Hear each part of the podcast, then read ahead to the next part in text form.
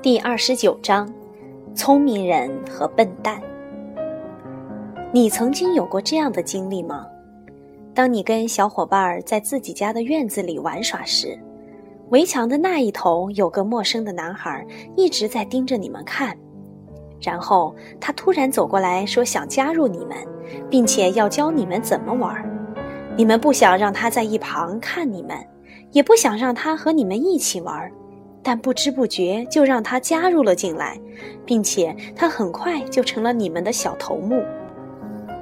在希腊的北部，也有一个名叫菲利普的人，一直在旁边观看着斯巴达和雅典之间的战争，就像在观看一场比赛一样。菲利普原来是一个叫马其顿的小国的国王，在伯罗奔尼撒战争之后，斯巴达和雅典开始走下坡路。菲利普看准了这个机会，希望成为希腊的国王。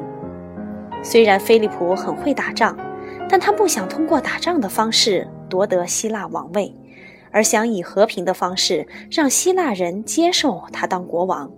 因此，他想出了一个计策。我们在前面已经说过，希腊人对波斯人十分痛恨。菲利普也知道。大约一百年前，波斯人进犯希腊，结果被希腊人赶走了。希腊人一直铭记着他们英勇的祖先大胜波斯人的故事，尽管这已经是很久远以前的事情了。他们从祖父母和父母亲那里反复地听到这些故事，非常喜欢，并且一遍又一遍地读着希罗多德写的历史。于是，菲利普对希腊人说：“你们的祖先的确将波斯人赶出了希腊，但没有乘胜追击，给他们一些颜色瞧瞧，而是让他们回到了波斯。你们甚至从来没有想过要对他们进行报复。为什么你们现在不去征服波斯人呢？你们要让波斯人为他们过去的行为付出代价呀！”然后。他又别有用心地补充道：“让我来帮助你们吧，我来带领你们对付波斯人。”在所有的希腊人中，只有一个名叫迪摩西尼的雅典人看出这是菲利普的阴谋。你也许经常告诉自己，长大以后要当医生、飞行员、老师。迪摩西尼跟你一样。在孩提时代就下定决心，将来要当一名伟大的演说家，也就是雄辩家。迪摩西尼为自己选择的这个职业，其实是最不适合他的一个职业。一个重要的原因是，他的声音微弱而轻柔，说出来的话很难被人们听清楚。另外，他还有严重的口吃，背诵一段小小的短诗也会结结巴巴的。所以经常被大家嘲笑，在许多人看来，他成为一名伟大的演说家的志向看上去太不靠谱了。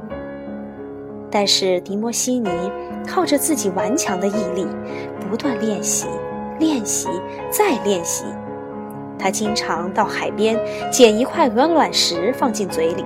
站在呼啸的海浪面前，想象自己正面对着一群愤怒的民众，然后开始发表演讲。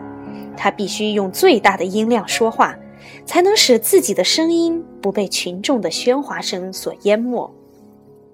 通过这样反复的练习，迪摩西尼最后真的实现了他的愿望，成了一名伟大的演说家和雄辩家。他的演说非常精彩。听众完全被他征服，他想让听众笑，听众就会笑；他想让听众哭，听众就会哭。总之，他想让听众怎么做，听众就会怎么做。当菲利普怂恿希腊人征战波斯时，这个阴谋只有迪摩西尼看出来了。他知道菲利普其实是为了当上希腊的国王，为了反对菲利普。迪摩西尼发表了十二篇演说，这些揭露菲利普险恶用心的演说被称为“菲利普演说”。菲利普演说非常有名，我们现在依然用“菲利普演说”来指代那些对他人进行激烈抨击的演说。当迪摩西尼发表演说的时候，希腊人听得无比激动，群情激愤，一致决定反对菲利普。而一旦失去迪摩西尼的影响，希腊人就丧失了斗志，不愿再做出任何反对菲利普的行为。虽然迪摩西尼用尽全力反对菲利普，但是最后菲利普依然如愿以偿地当上了希腊的国王。虽然菲利普对希腊人做出过带领他们征服波斯的承诺，但在还没来得及开始做准备的时候，他就死在了自己人手里，再也无法实施这个宏伟计划。菲利普有个儿子，名叫亚历山大。菲利普死的时候，他刚好二十岁，他继承父位，成了马其顿和希腊的国王。小时候。亚历山大看见一些男人在驯服一匹年轻的野马，但是没有人能够骑上这匹马，因为只要有人接近，他就会因受惊吓而暴跳不止。亚历山大向父亲提出请求，说自己也想尝试驯服这匹马。这个请求在父亲看来非常可笑，因为那么多年长的人都做不到的事情，一个小孩怎么可能做到呢？但是，亚历山大最后还是得到了父亲的允许。只见他牵起这匹马走了几步，然后很容易的就跨上了马背，飞奔起来。这让所有人都感到非常吃惊。亚历山大的父亲，也就是菲利普，看到儿子这么聪明，非常高兴，就把这匹小马作为奖励赏给了亚历山大。亚历山大很喜欢这匹马。为他取名为布西法尔，在他死后还为他建立了一座纪念碑，甚至以他的名字为好几座城市命名。亚历山大确实是很优秀的人，但是有些人认为，他的优秀在一定程度上来自于一位伟大老师的影响，这位老师便是亚里士多德。从古至今，恐怕再也没有比亚里士多德更伟大的老师了。如果有更多像亚里士多德一样伟大的老师，就会培养出更多像亚历山大一样优秀的学生。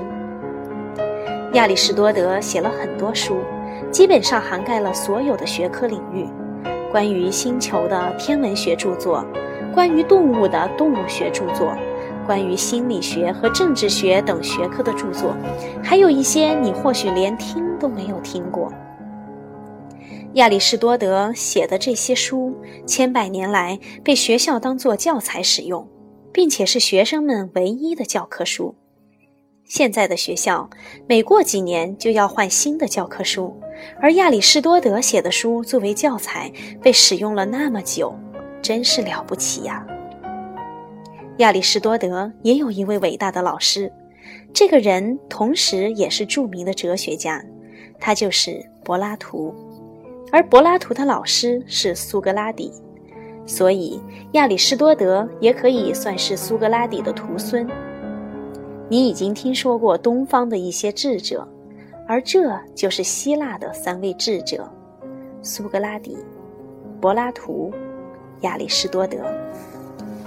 在未来的某一天，或许你会读到他们在两千多年前写的书，以及他们所说过的名言吧。